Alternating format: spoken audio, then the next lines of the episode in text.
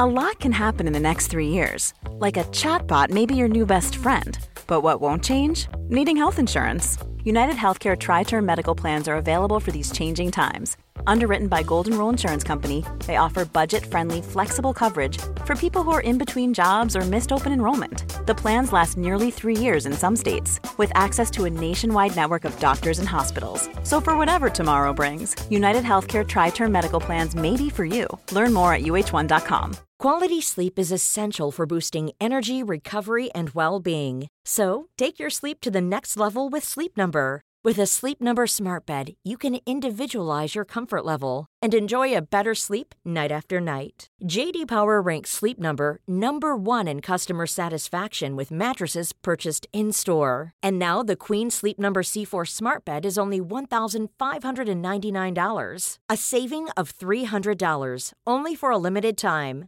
For JD Power 2023 award information, visit jdpower.com/awards. Only at Sleep Number stores or sleepnumber.com.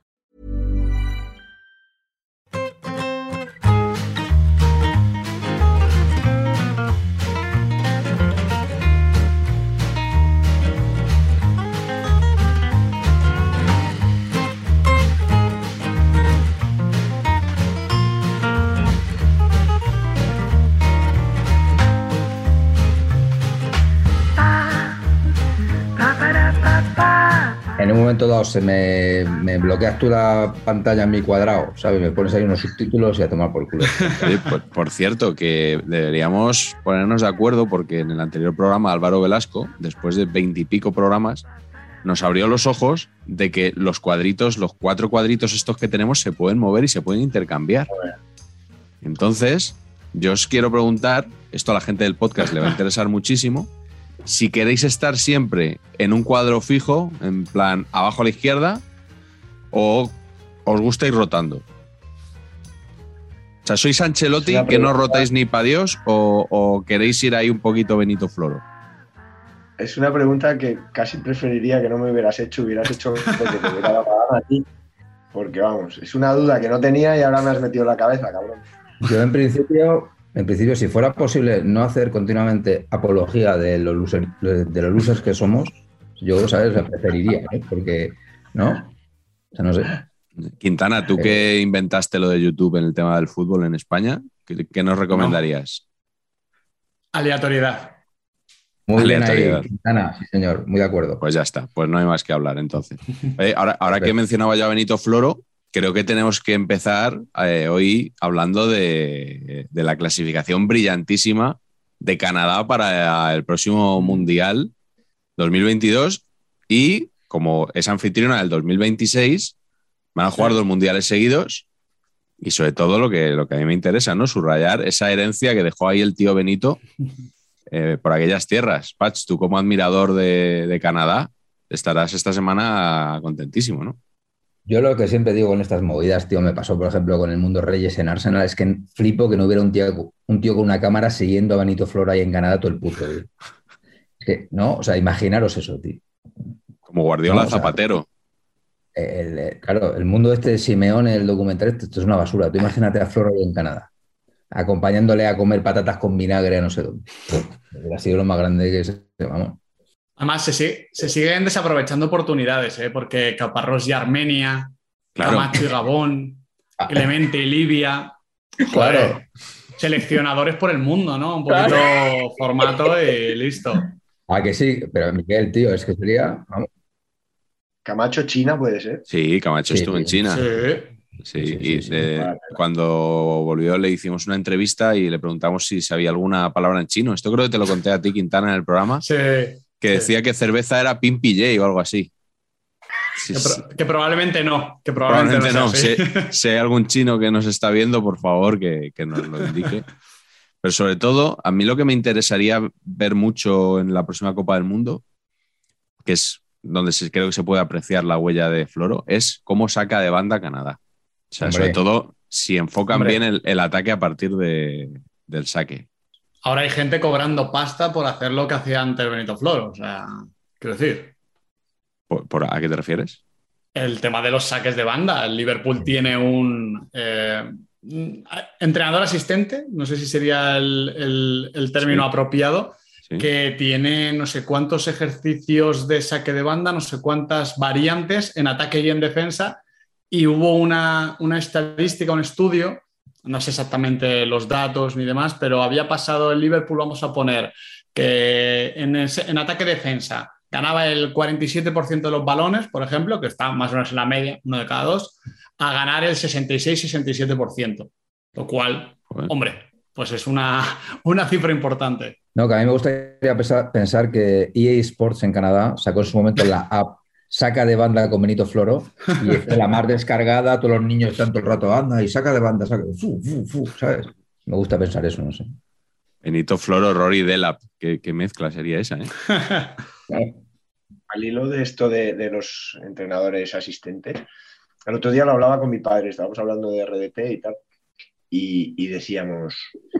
Alerta eh, perica. yo creo- Ojo, ¿eh? decía, pero joder, macho, ¿cómo sois? Bueno, de Vinicius. Vamos a hablar de Vinicius. Vinicius Tanque. Eh, ¿Vosotros creéis, El bueno. creéis que en el Madrid, yo, yo lo desconozco, intuyo que no, pero a lo mejor estoy equivocado, eh, por eso lo pregunto. ¿En el Madrid hay entrenadores específicos de delanteros?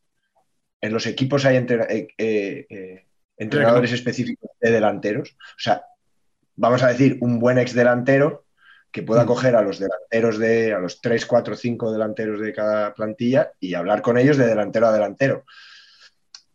Porque me parece una cosa que no, si no se hace como creo que no se hace, que es esencial. Esto, esto lo hacía Carlos el Ajax. Eh, lo hacía el Ajax. eh, de hecho, claro, con la cúpula de leyendas que tienen, eh, les da hasta para destituir a las que se portan mal, como, como Overmars, y tenía una con cada línea. Y Boyan contaba que eso le había ayudado una barbaridad, porque le habían, ¿cómo decir? Desde la especificidad del puesto le habían ayudado a, a manejarse mejor al estilo NBA, que en realidad, o, o NFL. En NBA y NFL hay, hay entrenadores particulares, por decirlo así. Pero sobre todo porque es un puesto muy específico, porque un entrenador que no ha sido delantero no te puede decir muchas cosas sobre, sobre el puesto de delantero. No, no te, te puede decir cómo jugar dentro de su esquema, lo que él le va bien, pero, pero no te puede dar pautas de delantero. Y los delanteros es gente que muchos de ellos, muchos, algunos, no mejoran si no juegan mucho y si no les dan eh, determinadas pautas. ¿no? Sí. Me parece una cosa, lo hablábamos, ya te digo, lo hablábamos con RDT y decíamos, a ver, eh, ¿qué le puede decir Vicente Moreno específico a RDT más allá de movimientos de grupo? No, es verdad, y, me- y Vicente Moreno parece un buen entrenador. Pero lo mismo con Ancelotti. ¿Qué le puede decir Ancelotti a Vinicius de cómo moverse, de cómo hacer las cosas? El que más le dice, el que más le dirá las cosas será Benzema. Estoy seguro que Sí. eh, es el que más le hablará. Pero, pero me parece que, un, que, un delante- que los delanteros tienen que tener entrenadores específicos como los porteros. Y me da la sensación, lo que decís, que no los tienen. Pues. Perdón si me he puesto muy. No, no, pero eh, eh, está muy No, bien no. que hables de delanteros porque justamente hoy vamos a hablar de eso, ¿no? De, de porteros. O sea, saber empatar, ya sabéis Qué bien cómo, hilado. sabéis No, cómo no, funciona. es, es un mago, es un mago de la hilatura este hombre, ¿verdad? Un Aquí la mo- ¿Vinicius Tanque es, es delantero o, o qué es este hombre? delantero. Delantero. Delantero. ¿Creéis que en unos años se conocerá a Vinicius Tanque como Vinicius el bueno? El bueno, sin duda, sin duda. Sí, sí. Sí. Hay movimiento tanque. Tanque, tanque, sí. Correcto. Bueno, pues hoy vamos a hablar de porteros, lo hemos titulado Guardaballas de todo pelaje y, y hoy traemos a un portero aquí, precisamente portero. para acompañarnos, porque Pacheco, tú has jugado con el señor Miguel Quintana al fútbol, con él como portero, no sé es. si de compañero o como rivales. Ni me acuerdo. Miguel, me, me- me están, nos están pillando aquí, tío. Yo creo que jugamos juntos, pero mm, no te sé decir. ¿Cuánto tío. hace de eso? ¿10, 12, Buah. 10 11 años? Eh, Bien a gusto. Si era solteros contra casados, estaréis enfrentados, pero si era panenquitas contra Chistu, por ejemplo, No, era, era un mediodía en. Sí. Era panenquitas contra panenquitas, en Era realidad era un duelo panenquitas. patricida. Exactamente. E invitados, sí, sí, correcto. correcto. Sí, señor. Y lo- el otro día lo que pasa es que Quintana estuvo jugando en el Wanda Metropolitano y no sé si visteis su foto. Eh, No, lo vi. Yo os la mandé al grupo eh, Ah, que tenemos. Y pues, Pacheco, búscala porque yo lo que quería era que comentaras lo que ahora se denomina el outfit de Voy, Quintana. pues, el outfit o, como se decía en mis tiempos, las trazas que nos llevaba el señor Quintana el otro día con esas medias caídas. Eh, no había trazas de futbolista ahí, ¿eh? No había trazas de futbolista. No, no, pero oye, Quintana, pero tú, tú eres de Atleti. No. Ah, vale, vale. Sí. O sí. No, simplemente. quiero, decir simplemente que. me... No, no, que no, no te estoy preguntando qué equipo eres, que no, no pero te quiero decir que no eres. Eh, no te pusiste la camiseta del Atleti porque seas declaradamente atlético, no simplemente te, invi- evento, te invitaron era- a jugar y ya está. ¿Por dinero? Por dinero. Pero hasta la, hasta la de saber y empatar. O sea, es la razón por la que estoy aquí. No, no, decir. no, no. La razón por la que estás aquí, que la vamos a contar, es porque tu cuñado es espectador del programa y quieres Es que fastidiarle joder a el mi programa de cuñado. hoy. Claro, joder a mi cuñado tiene un valor absolutamente incalculable. O sea, además está harto de que, pues eso, se eh, consume cosas parecidas a, a nosotros. Él está viviendo en Suiza, pero sigue consumiendo como, como si sigues en España. Y claro, va viendo cosas y aparezco yo, una colaboración, una historia, y está hasta los cojones. Entonces, mi, mi- mi idea es que un día vaya, yo qué sé, por caminando por Zurich y vea en una parada de, de- de metro mi cara con la pizarra de Quintana, Pizarra. igual que está en la M40, ¿no? O sea, Sí, sí. de hecho lo voy a pagar yo la valla. Sí, sí, sí. Qué bueno, qué bueno. Pues nada, oye, bienvenido, pásatelo bien. Miguel Quintana, yo creo que, que lo conoce todo el mundo, ¿no? Porque estamos en YouTube y como digo, esto, cuando no había nada, vino él y lo puso. Y bueno, ahora le, le podéis escuchar en Radio Marca de 4 a 7 por las tardes. Tiene algunos colaboradores realmente brillantes, Quintana, Muy buenos. muy, Muy buenos, muy buenos, sobre todo los viernes a eso de las 6 de la tarde más o menos. Y bueno, está ahí con Mr. Underdog también, eh, que por cierto, Miguel, ¿qué tal va la monetización de Mr. Underdog? Bien, o sea, quiero decir, no monetizamos en YouTube. Como es un programa eh, powered by Codere, no monetizamos.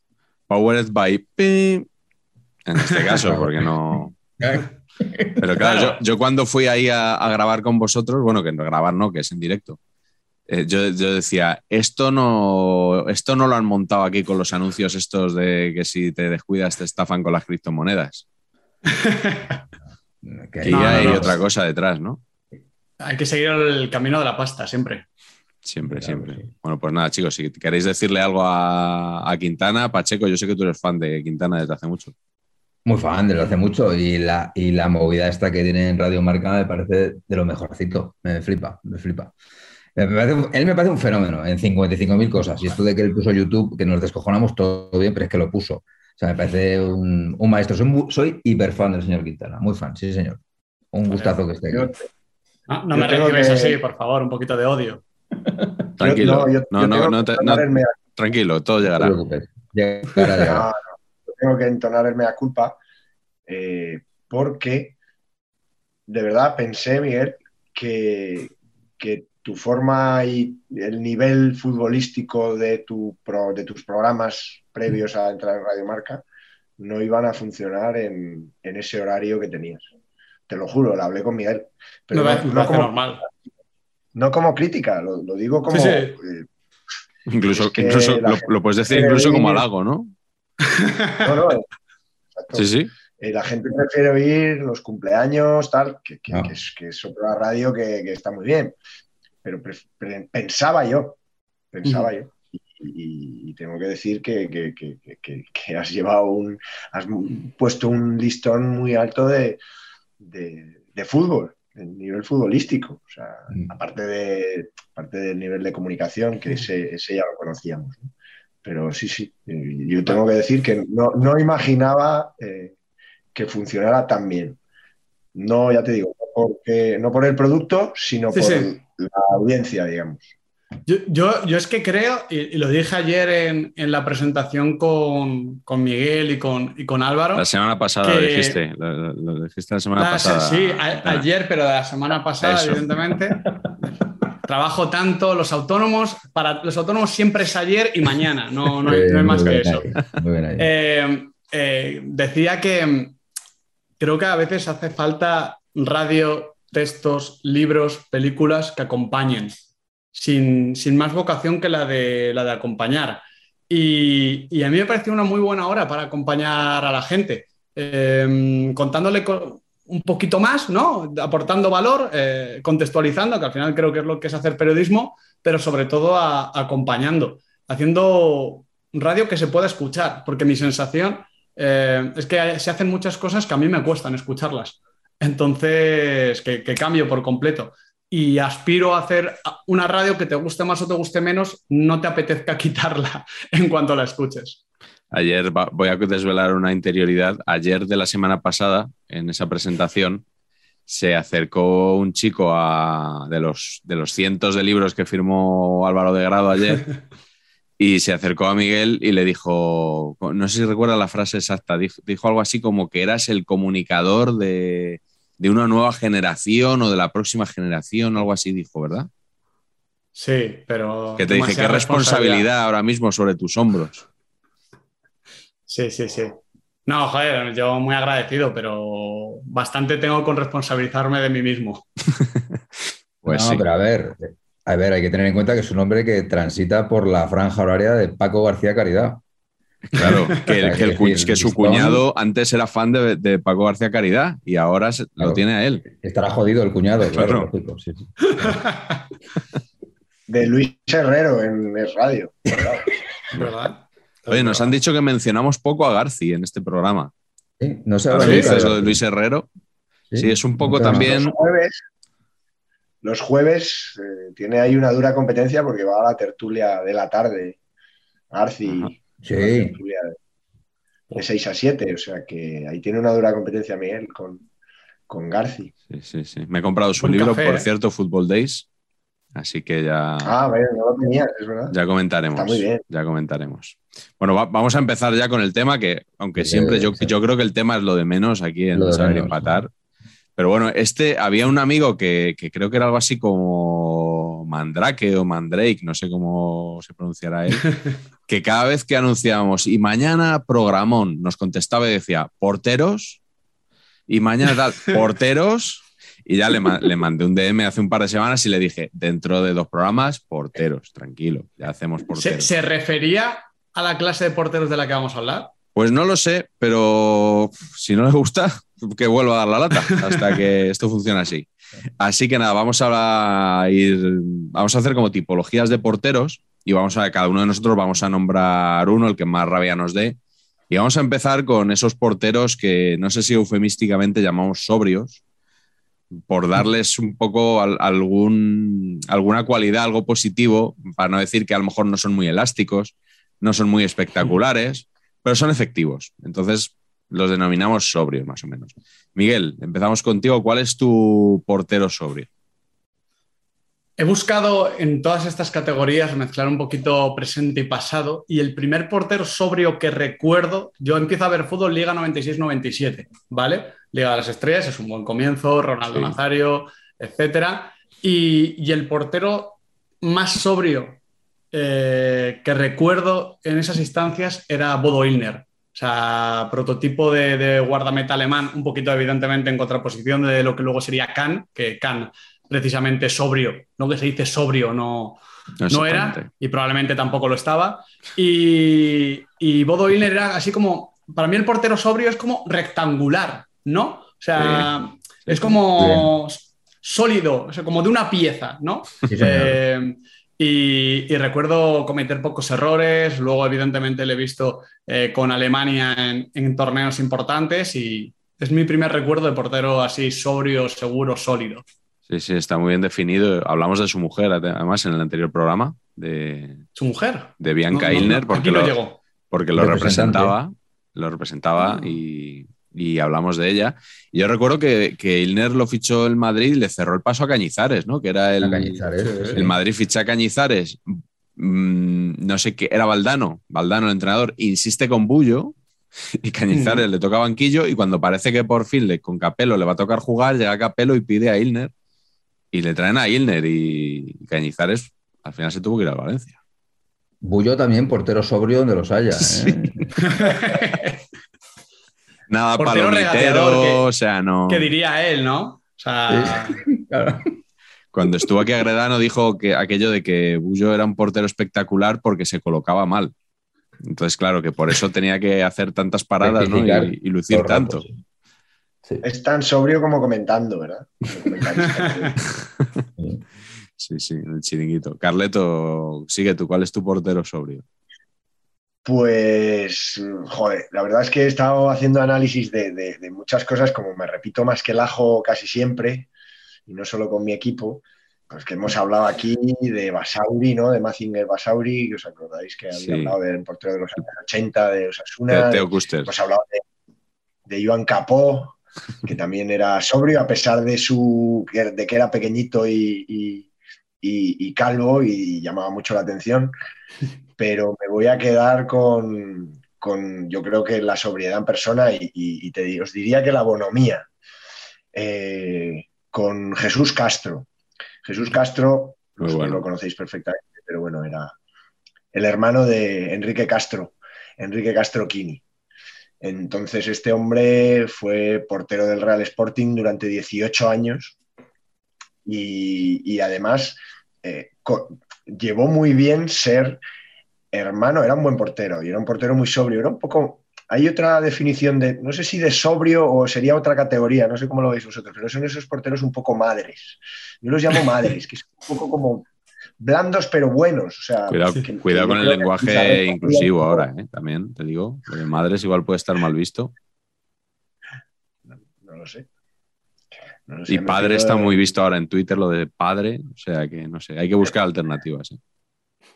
Y, Castro además llegó muy bien, pues, pues, pues ser hermano de, una, una, estrella del fútbol como, como Kini. Y, luego Kini se fue y se quedó él y os digo, 18 años, solo estuvo de titular prácticamente todas las temporadas, excepto las dos últimas, que en una le, le quitó el puesto Rivero, que seguro que Pach se acuerda, igual hasta se acuerda del año.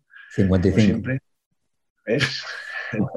estas, estas cosas las voy poniendo para, para que se luzca. Castro 51, sin mirar, ¿eh? 51 Castro. Y en el último año le quitó a Blanedo ya, ¿no? Que fue el, digamos, que entró ahí también segundo. para muchos años y Castro, seguro que ya lo sabéis todos, pero, pero bueno, eh, no solo como buen portero, como hermano de Kini, como sportinguista One Club Men, además es que era una gran persona que falleció lamentablemente en la playa de Pechón, en Cantabria, eh, después de salvar a dos niños y a su padre, ingleses, turistas, Mm, en una, en una jornada de oleaje tremendo y, él se tiró, los salvó y, no pudo, una vez los salvó, los sacó del lío, pues no aguantó y no tuvo fuerzas para salir él mismo y, falleció. ¿no? Entonces me parece, la verdad, que mayor sobriedad en, la vida y en la muerte no, no se puede tener. Sí, sí. No es que me ponga así de serio, pero vamos, que era un gran portero, que era muy sobrio, que, que para aquellos tiempos eh, yo creo que era, bueno, eh, la sobriedad pura yo creo que es Iríbar, por supuesto, ¿no? Y, en aquellos tiempos Iríbar competía con Reina, que decían que era todo lo contrario, ¿no? El padre de, del Reina que conocemos. Pero Castro, que vivió un poco el final de esa época, pues era un porterazo sobrio y una gran persona. Pues sí, yo creo que has hecho bien en, recordarlo porque, bueno, es un topicazo, ¿no? Se decía siempre que había muerto como un héroe, pero, pero yo creo que está bien, está bien ir en, su figura. Oye, perdón, perdón. Castro era porterazo, ¿eh? Y además que era el titular del, Sporting que, que, le peleaba las ligas al Madrid, era el titular. Titular 53.000 años. Rivero era portero Meléndez total, era el suplente todo el rato.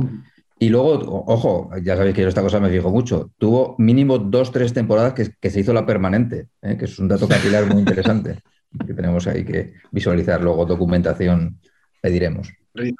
Hemos cruzado el dato de, permanente y resultados deportivos, por si tuvo alguna incidencia reseñable. Big data, ¿eh? No, pero, no, pero habría que llamar a alguien, ¿no? De estos. Es que tenemos que comprarnos uno de estos, un Pedrito de estos o algo, hay que comprárselo para. esto que, nos lo diga, que nos lo diga Frichu, eh, Carleto, que es un gran seguidor nuestro.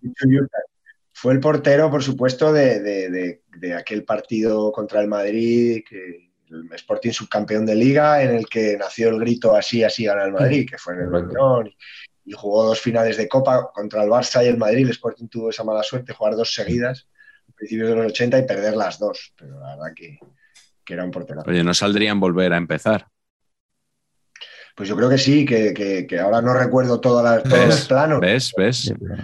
Parece seguro en volver a empezar de, de José Luis García. Si en vez de estar tú aquí estuviera Pumares, se acordaría perfectamente de si Castro estaba en ese partido o no.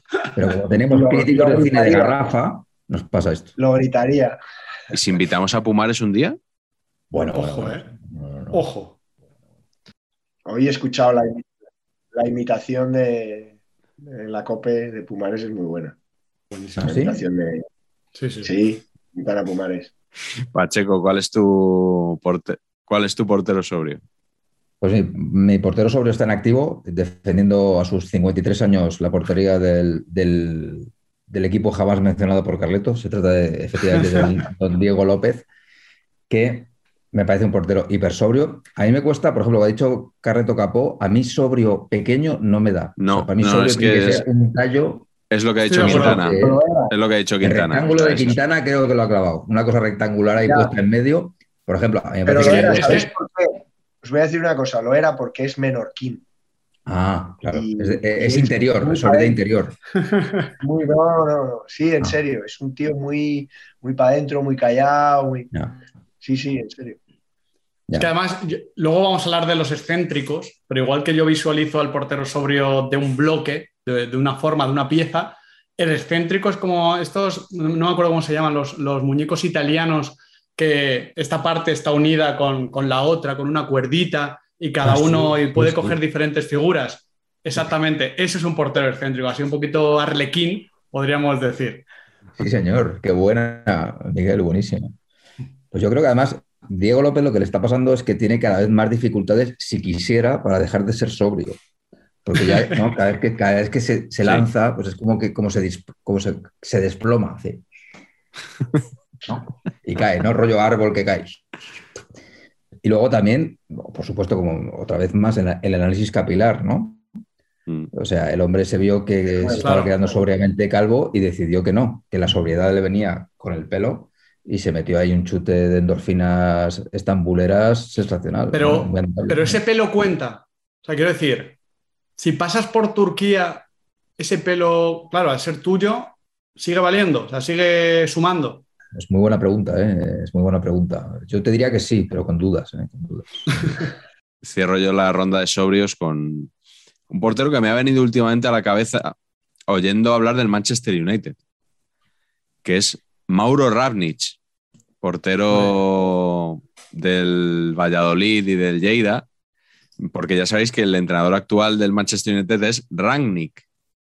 Y cuando oigo que lo nombran, sí, sí, pues, pues se me va la cabeza a este otro Ravnich, que es eh, croata, era yugoslavo entonces, cuando llegó al Valladolid, internacional con Yugoslavia incluso. Y es de estos jugadores que a mí me encanta que los descubres en una eliminatoria que juegan contra ti. En el caso del Valladolid fue una eliminatoria de Copa de la UEFA contra el Rijeka, que, en la que pasó el Rijeka, eh, pero el, Valladolid se fijó en él y lo acabó fichando tiempo después. Y en ese equipo jugaban también dos jugadores que. Bueno, el Valladolid fichó a Janko Jankovic también, que luego estuvo en el Oviedo, delantero, y también estaba Nenad Grakan, que también jugó en, en el Oviedo. O sea, un Rijeka que, que lo acabó en la liga.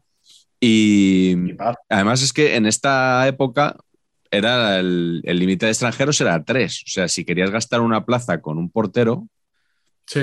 tenía que merecerte mucho la pena, ¿no?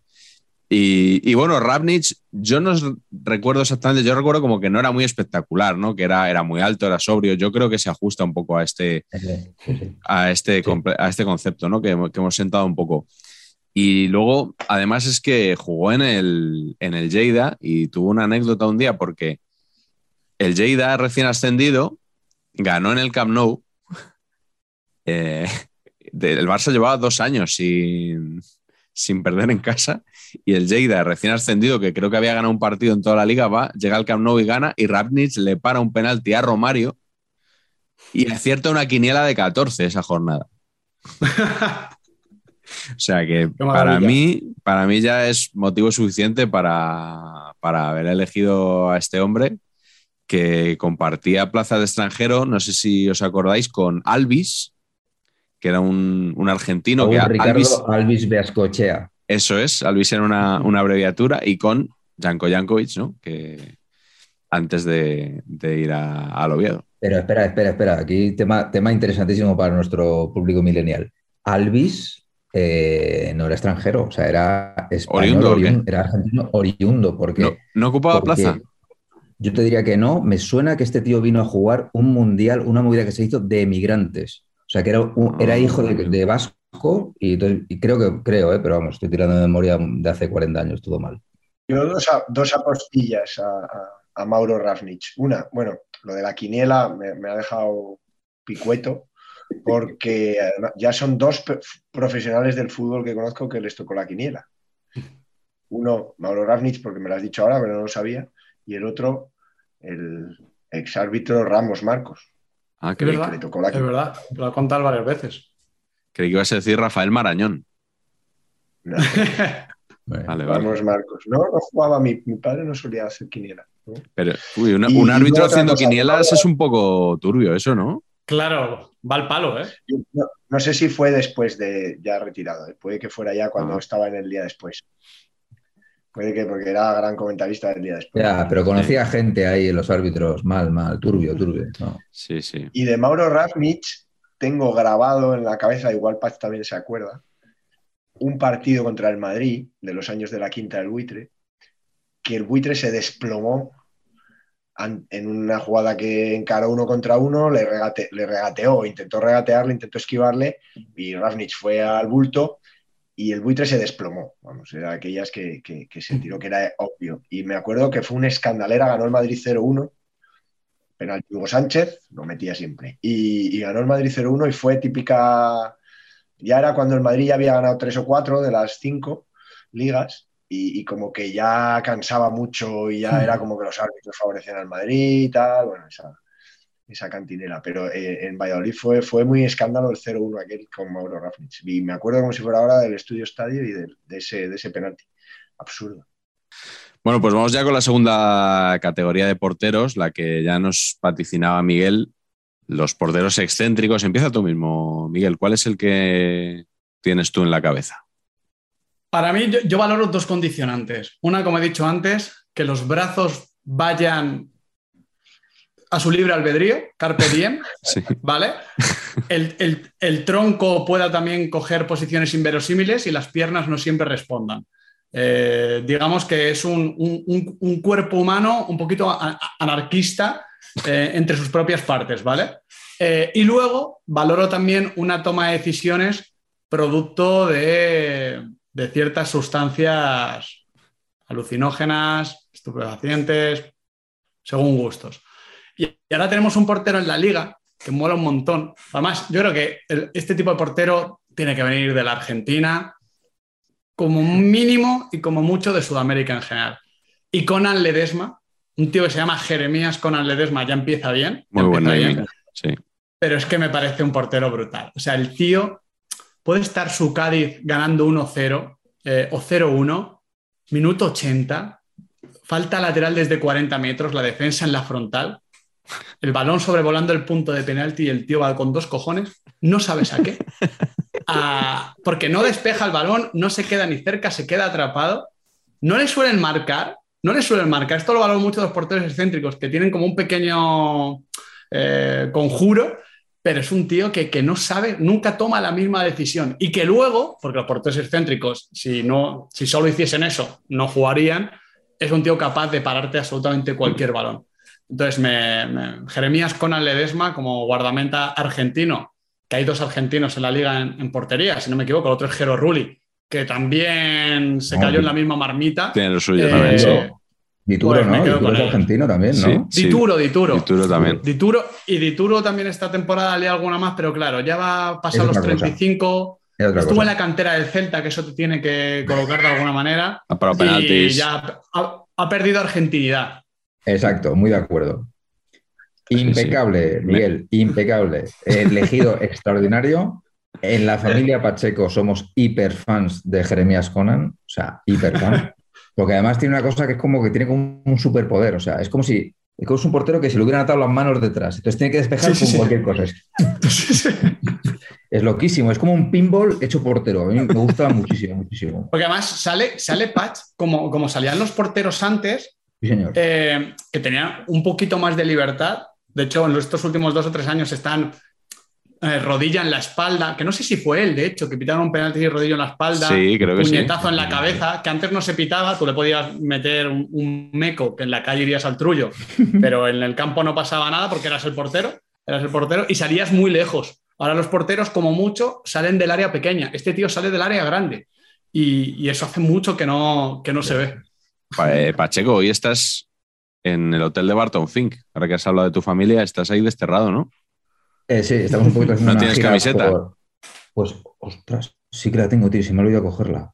Bueno, Pues la cojo, para- la cojo, en, el, la cojo en el siguiente break. no, Eh, si aquí no hay- que aquí no hay breaks, eh, Pacheco. No, no, el break que me haga Esto yo, es que como que la- Es como la soga. Pero sí, Esto es como la soga.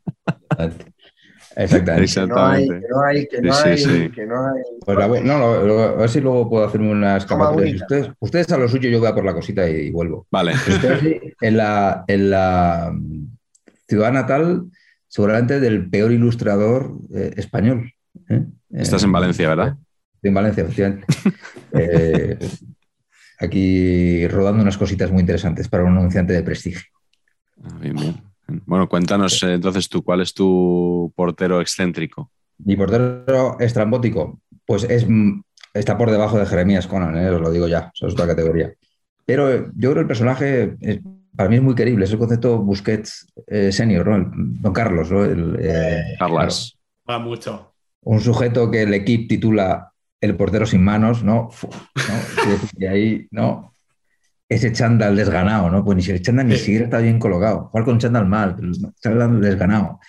Esta cosa de... Es que además el, el chándal, el chándal era noventero hasta para los 90. Ah, Es decir, o sea, era, era un exceso. Totalmente.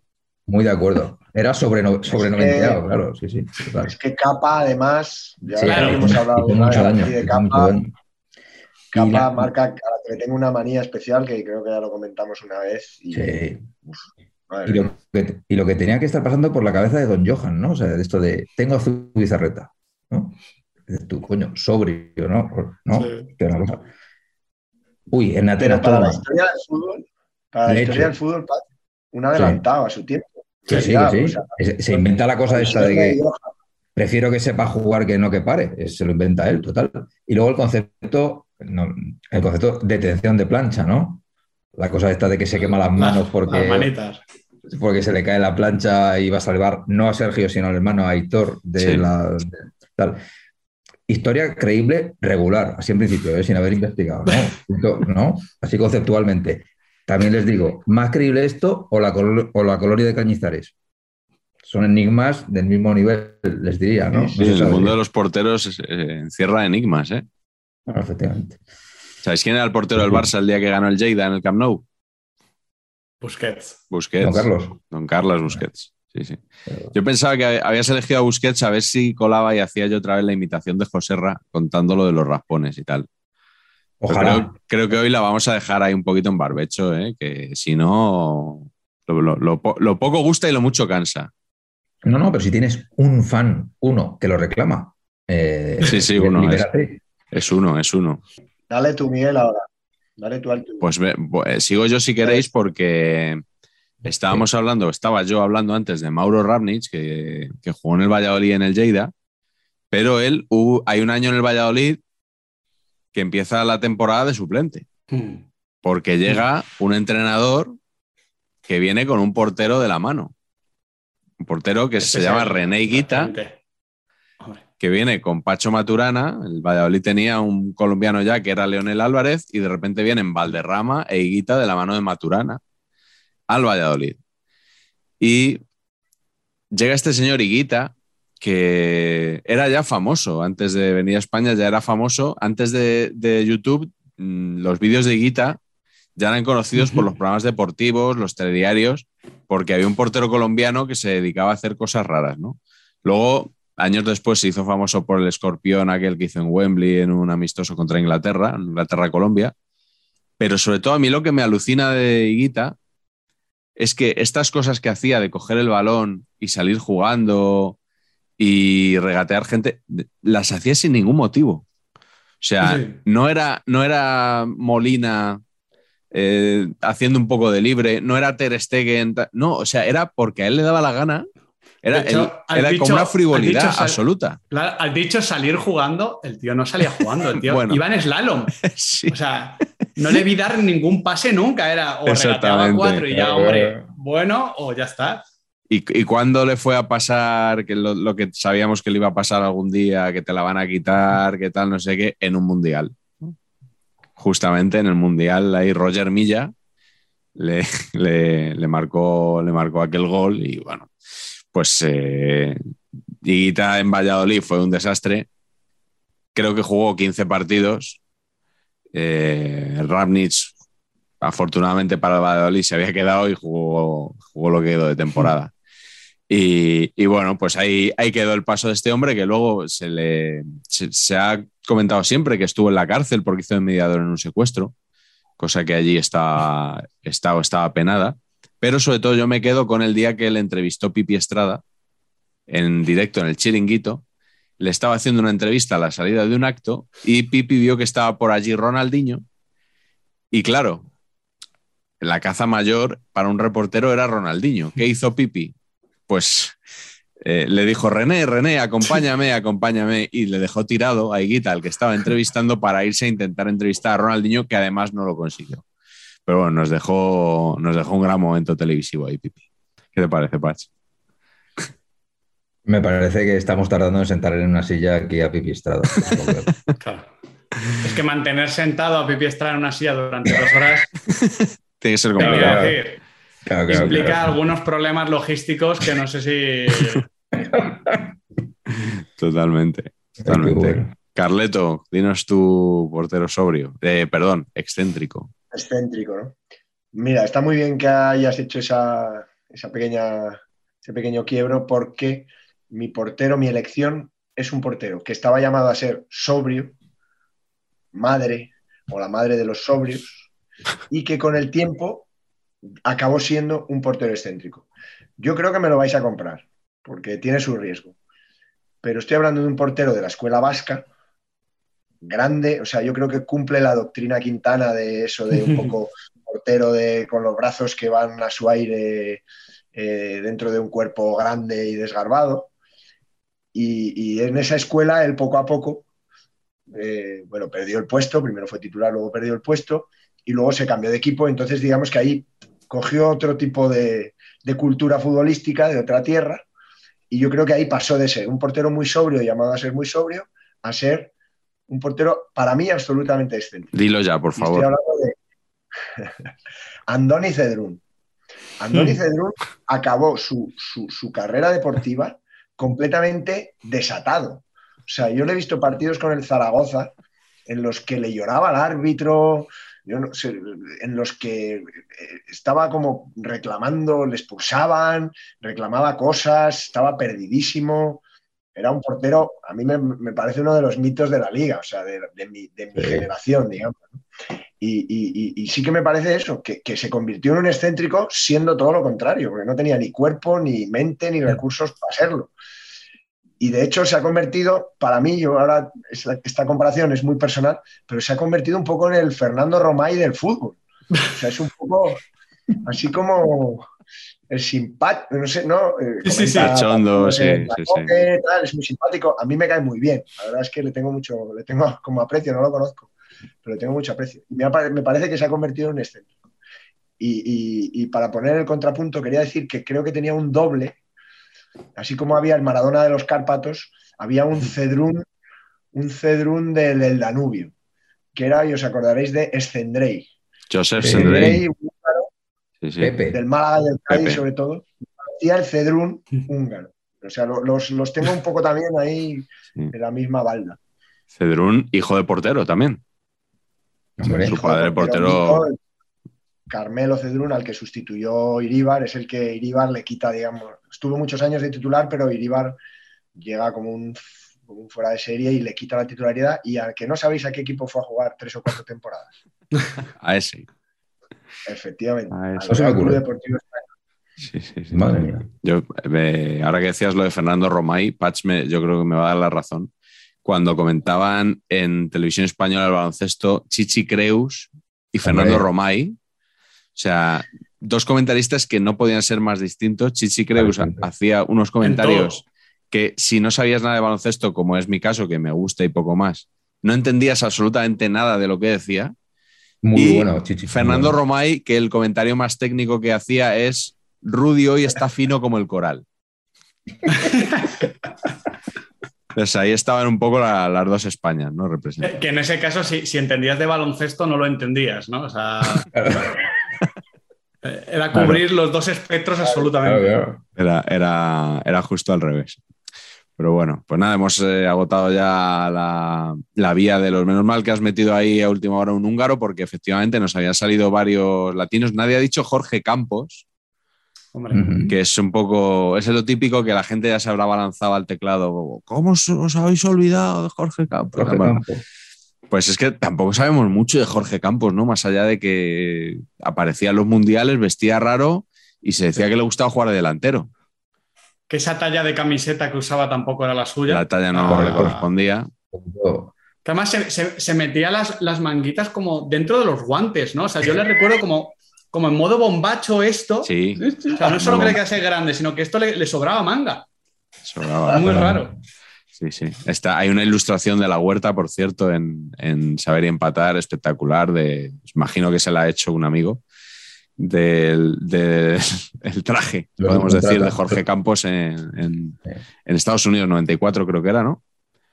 Sí. Y me- un amigo que vivió en México me dice que allí era más ídolo Jorge Campos que Hugo Sánchez en aquella época, ¿eh? Y que lo, que lo pudo tratar en, en un palco de la Azteca y que era un- una persona muy simpática, muy educada y que vestía normal.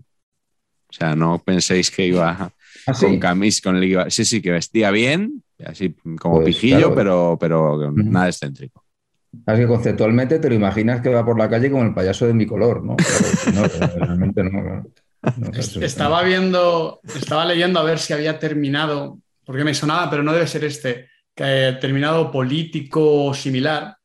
No, y la última línea de la Wikipedia, ojo, ha sido embajador del deporte de la FIFA siendo invitado a varios de sus eventos. El 7 de julio de 2018, por invitación de Gianni Fantina, presidente de la organización, asistió a una reunión personal con Vladi- Vladimir Putin, presidente de la Federación Rusa. Ese es el vídeo que estamos viendo tanto estos días de Infantino con Putin, que cada vez que se habla de, de Putin algo relacionado con el fútbol, ponen ese vídeo, que bien empleado Pues- le está Infantino, eh, el habérselo hecho con él. Ahora, Pues ahí, está, ahí estaba con Jorge Campos. pues habrá que estar Joder. atento, a ver si también en el plano han pillado a Campos. Os voy a pedir ahora que me digáis un porterazo, uno que os guste especialmente, no es que tenga que ser el mejor del mundo, uno que os guste a vosotros, Pacheco. Claro, esto, es que esto es un esto es gusto puro, ¿eh? Igual para mí no era. También yo creo que tiene mucho que ver con la, con la época, tío. O sea, mi, mi portero favorito de toda la vida y para mí será el mejor del mundo, salga que salga, es Arconada. Porque cuando yo era pequeño era Hombre. el porterazo. Claro, Era una cosa invulnerable. Se- era una agilidad, se tiraba todo, todo lo paraba, era una cosa, era loquísimo. Y honestamente creo que con los ojos de ahora era un porterazo, igual no era el mejor. Igual era un poquito también bullo que se colocaba regular y por eso hacía esos vuelos. Pero era, era, era vamos, era, era sensacional. Y estuvo en la, en la Real Sociedad, no sé, 20 años de titular sin dejar jugar a nadie, que es un concepto que también yo valoro mucho. Este portero titular que, que, que seguro que le dice al míster, a este no le saques ni 30 segundos, eh, que aquí estoy yo. Y no le deja jugar ni el último partido de esto rollo tal. Y luego Arconada, también muy referente, eh, muy ídolo publicitario, anuncios de Coca-Cola, muy mítico el de Midio Tucci de la selección haciendo hiperestiradas con unos trajes de campeonato. Eso es un muy fan, a mí Arconada, vamos, y me encanta el perso- me, me encanta él, no sé, no, no le conozco, pero me encanta él, o sea, soy, soy grupi total de, de Arconada. Con C, Arconada con C. Con K eso fue luego, pero con, yo, mío es con C. claro. Como Alessanco. Sí, eh, yo recuerdo un, recuerdo un, un jeroglífico que vi alguna vez en la prensa que era tienes que acertar a un futbolista y había dibujado un arco y el número cero. joder. Era complicado. O con de oro a todo lo que daba, ¿no? O sea, eso era. Sí, sí. Miguel, ¿cuál es tu porterazo el que no- nos quieres hablar hoy? Yo eh, me voy a quedar también claro, como decía antes Patch, con uno de, mi generación, em, que no quería ser portero, eh, que sufría probablemente al inicio siendo portero y que me parece que llegó a, rozar la excelencia, si no, si no a superarla, y no va a quedar así en la historia, me parece un poco injusto, que es Víctor Valdés. Sí, señor, eh, estoy creo que totalmente de acuerdo que diría Poli Rincón. Hay dos, tres temporadas donde Víctor Valdés no es menos ni que el estereotipo de la genialidad, don, virtuosismo y Casillas, ni el estereotipo de la sobriedad, perfección, eh, academicismo, Gigi Buffon. Eh, y cuando te digo que no es menos, probablemente te diría que fue más. De hecho, recuerdo cuando llega al Mundial de Sudáfrica 2010, claro, que luego Iker, Iker, o sea, no se le discute, ¿no? O sea, es, ya, no es, ya no es ciencia, es pura fe pero a ese mundial probablemente la, temporada anterior Víctor Valdés está por encima. Mm. Eh, y es un, portero espectacular, con un carácter muy llamativo.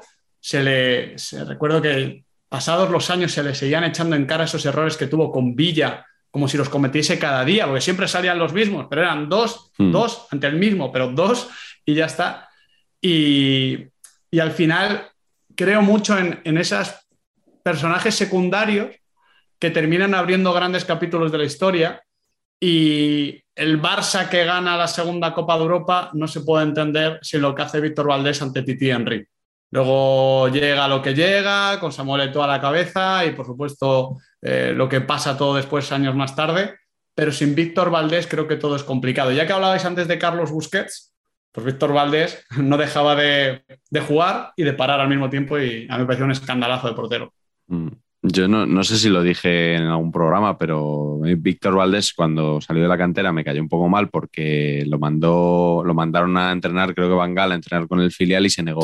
Sí, sí, sí, sí. Y, y, luego con el tiempo. el fútbol, además, ¿eh? Y luego con el tiempo me, me, acabó cayendo mejor. Coincidí con él además un día en Las Rozas y me.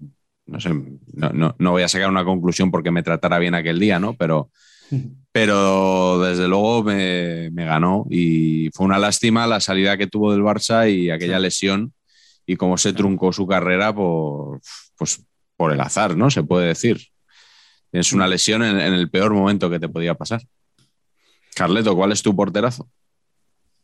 Pues ya me vais a perdonar que voy a ir a mi equipo de nuevo para hablar de, ya hemos hablado de él aquí. Me gusta que ya pidas perdón, ¿eh? me gusta que vayas. Merece la pena recordarlo. Merece la pena recordar a don Tomás Encono, Tommy Encono, que me parece un portero que fue revolucionario. Yo recuerdo perfectamente estar viendo en casa el partido con Italia del Mundial 82 que se resbala le mete Graziani, le mete un gol, 1-0, luego al final acaba empatando Camerún. ¿Os acordáis que Italia se clasificó empatando tres partidos y fue un desastre y luego acabó siendo campeón? Pero en aquel partido eh, se resbaló, ¿no? Y fruto de aquel resbalón, si hubieran ganado el partido, se hubiera clasificado Camerún, ¿no? Porque creo que Italia no tiró a puerta en, todo el partido.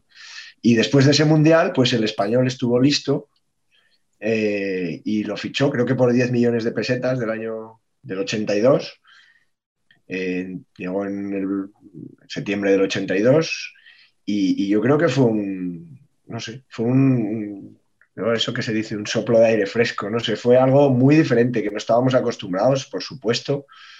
He leído por ahí que igual fue el primer guardameta africano que llegó a Europa, no, no, creo, seguro que hay, que hay otros guardametas de color que han jugado antes, pero, pero me parece que a España le vino muy bien un portero negro que además jugaba con pantalón largo de color negro y la gente era como bromeaba sobre, sobre si, si lo hacía para no enseñar las piernas o no, era una cosa, era una cosa un poco misteriosa.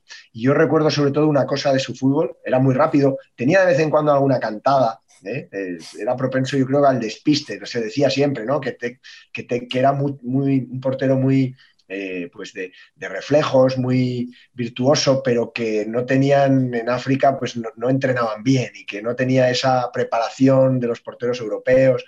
siempre se ha dicho eso, ¿no? Eso ya me parece un poco topicazo porque todavía se sigue diciendo aún casi años después, ¿no? De los porteros africanos.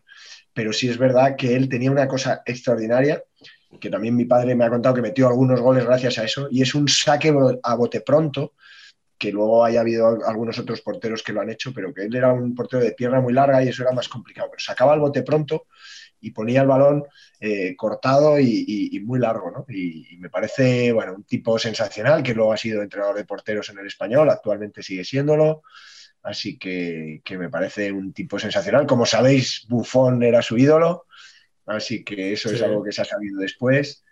Así que yo creo que Tommy Encoro, que además es un tipo, una buena gente, buena persona, eh, que se ha quedado en España a vivir, después de... ya, ya, estuvimos hablando un día de su paso por, ¿Qué país fue? Por el, por aquel, por Paraguay. Sí, no raro. Sí, sí, no me acuerdo. Sí, sí. No sé si estuvo en Cerro Porteño o algo así, una cosa así. Por donde no pasó fue por el estadio aquel que nos dijo Raúl Román. Por ahí pues, sí que no. Por ahí sí, que no pasó. ah, era Wilfred. Era Wilfred, era Wilfred. No estangó. Nos engañó vilmente. Se retiró en el Bolívar, he dicho Cerro Porteño. En el Bolívar, exactamente. Yo creo que fue allí un poco por Azcargorta, ¿no? que, lo había tenido de, portero, de, portero cuando era entrenador del España. Mítico también con. Pues sí, cierro yo la ronda con otro, igual no tan mítico en España, desde luego mucho menos, pero que yo creo que eh, os vais a acordar de él, es Michel Prodom, el portero belga, eh, que, del que hablé en la pizarra hace, hace unas semanas también. Eh, para empezar, el naming con, con un apóstrofe ahí y esa sonoridad de Prodom me gusta mucho. Muy bien. Además tenía un físico peculiar, transportador, de ángulos. claro. Sí, sí. Luego ese físico un poco peculiar, ¿no? Esos eh. ojos, esos caracoles en el pelo, ese pelo largo. Claro, pero, pero buen pelo, ¿eh?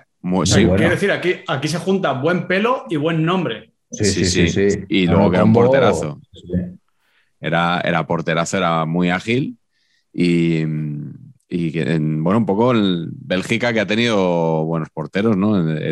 porque él es el sucesor de Paf en la selección belga y es el mejor portero del Mundial 94. Fue elegido. Que Bélgica, ¿Ah, me diréis, ¿y qué hizo Bélgica? Pues creo que le eliminan en, octavos de final. En octavos, sí. creo que Alemania, hablo de memoria, pero eh, él hace un, un, partido muy bueno contra Países Bajos, que entonces era Holanda.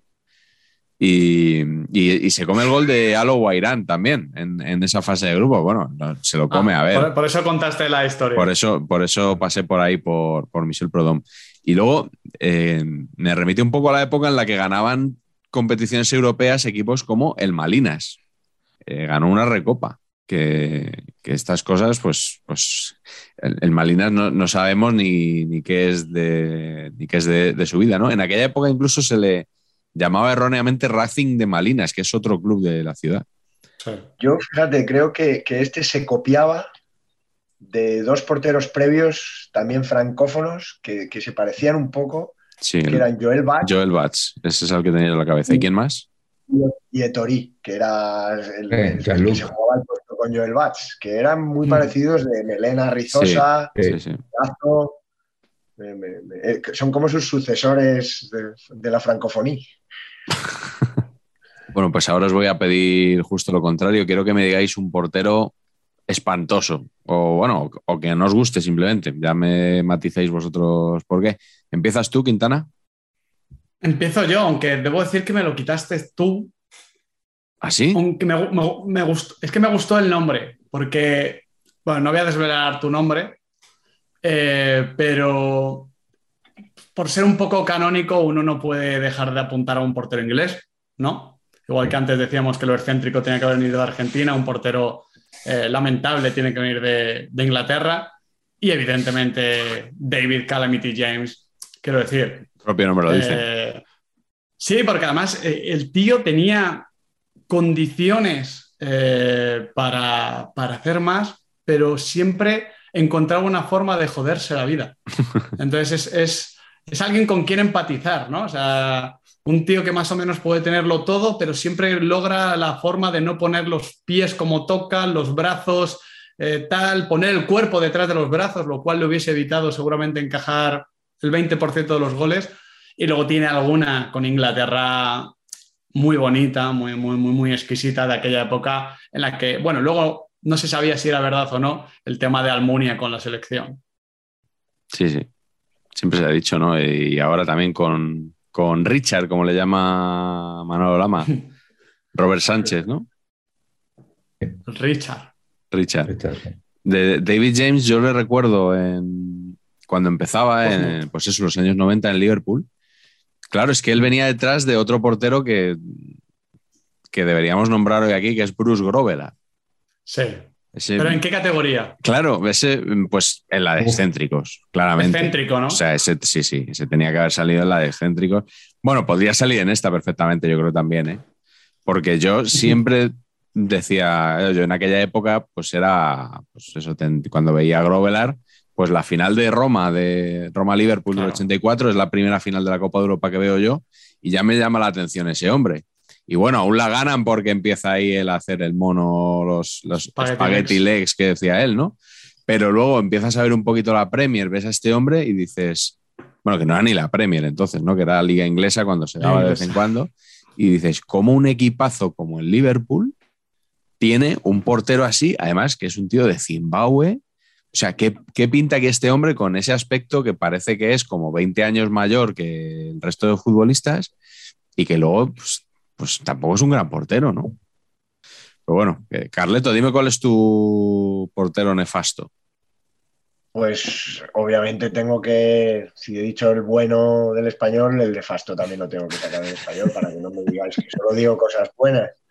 Y a que no sabéis, bueno, has hablado antes del Malinas y de Prudhomme, el portero titular del Malinas antes de que llegara Prudhomme era un portero que luego fue al español, internacional, y también su look, pues bueno, yo creo que Prudhomme ha tenido ahí rizosos donde, donde, donde, donde buscar, que era Teo Custers. Teo Custers, para que, os, para que me entendáis, a pesar de que será siempre recordado por estar en la foto de una grandísima victoria del español en el Camp Nou. Sabes que los españolistas recordamos las victorias en el Camp Nou especialmente, específicamente, que antes de la de, la del de la Peñazo, con los dos soles de Iván de la Peña, hubo que remontarse más de veintitantos años al año 82, en que ganó 1-3 el español, con Lauritsen, con, con, con, Teo Kusters. Pero lo mejor que hizo, solo jugó esa temporada, ya luego vino en cono, le relevó, pero lo mejor que hizo fue regalarme una tableta de chocolate cotedor, creo que también lo he contado. Hijo, en un José Ángel Dor, sí. Ya hice, ya hice el chiste yo la otra vez.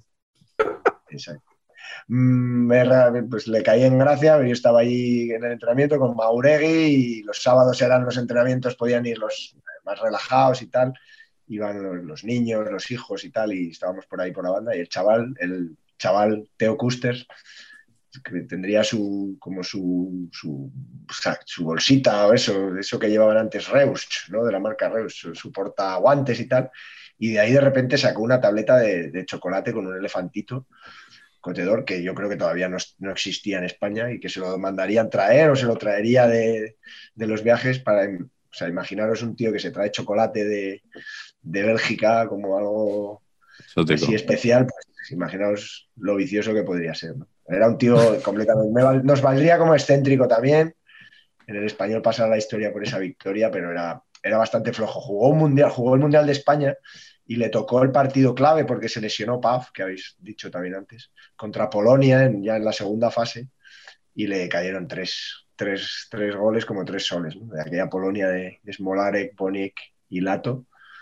Así que pobre Teo Kusters, que ya se fue del español y prácticamente ya no jugó a, nivel. Y luego puso, por supuesto, una cervecería, que también lo hemos comentado aquí. Sí, sí, no, sí. He dicho, he dicho yo al principio del programa, de broma, que ibas a hablar de Teo Kusters y has hablado de Teo Kusters. es que, Pacheco. Es recordarlo a las generaciones, a las jóvenes generaciones. Pacheco. A cada personaje. Al público le interesan otras cosas. Por ejemplo, le interesan. O sea, tú cuando ibas a esta cosa ahí con Maguregui, Maguregui te cogía, por ejemplo, y te decía, venga, chaval, te voy a enseñar a dar boleones. O sea, y sin ningún conocimiento. No, chaval, eso lo, has pasado al pie. No, no, para arriba, para arriba. O sea, ¿eso pasaba o no? No, no. Pues debería ser el, entrenamiento del, murciélago, ¿no? Todos colgados del larguero, sería por el autobús de, Mauregui, pero qué va, qué va. El, mío que decía antes Miguel es Richard Dutruel, que a lo mejor, no, sé si era un portero tan malo, pero realmente su paso por el Barcelona fue nefasto. En Vigo lo hizo bien. ¿eh? Claro, esa, es la historia. y en Vigo, sobre todo, tuvo el mérito de que el Celta la misma temporada fichó a Dutruel y a Dutuel. Es verdad. Es verdad. Daniel Dutuel, centrocampista, que jugó también luego en el Valladolid, llega a Vigo el mismo verano que Dutruel. Y... No, se puede, no se puede. sí, sí. Y luego él va, va, al Barça y yo creo que es el caso claro de una persona que, de un futbolista que no da el nivel para dar ese salto ¿no? a la élite. Entonces juega también, creo que como Higuita, 15 partidos con el Barça en la primera temporada. Eh, tiene una expulsión, sale a más de gol por partido. Conclusión, acaba jugando Reina y la segunda temporada ya, ya ni juega. Así que bueno, un portero muy, muy alto. Se supone que era de los. Era, un Barça además que estaba buscando su portero porque Ruth Hesp, que era el sobrio, el que el, el de perfil bajo que decía la gente y este tal, bueno, pues al final le dio un resultado bastante bueno, a diferencia de Víctor Bahía, que era el de la dirección de arte, como dice Pacheco, el que lo traía todo, que parecía que iba a ser una figura y fue un desastre en el Barça, Víctor Bahía, total y absoluto. Y luego vino Rustu, o sea, fueron unos años en los Bonano. que... Bonano. es el que juega luego, creo que la segunda temporada de, Dutruel es la que juega Tito Bonano. O sea que sí, fueron, fueron años complicados. ¿eh? Sí, sí. Hasta Víctor Valdés. Sí, sí. Pacheco por ahí Robert, ¿eh? Aparece Robert Enke. Robert Enke, que tengo aquí su, tengo aquí el libro de, Ronald Ren, un librazo que el que no lo haya leído, pues eh, debería hacerlo, porque es un libro de una de esas lecturas que, trascienden el fútbol y que, y que está muy bien. Patch, ¿cuál es tu portero horrible? Bueno, eh, hay varios niveles de horribilidad. Una es cuando la, para mí, ¿eh? cuando, cuando la vives en el estadio y lo ves en directo, está, pues, el portero horrible te genera una tensión que yo creo que no te genera ningún otro jugador. ¿no? Esta cosa de que piensas cualquier esférico que vaya entre los tres palos, madre mía de mi vida, que no se acerquen, ¿no? Este concepto. Y eso yo como espectador lo llevo fatal.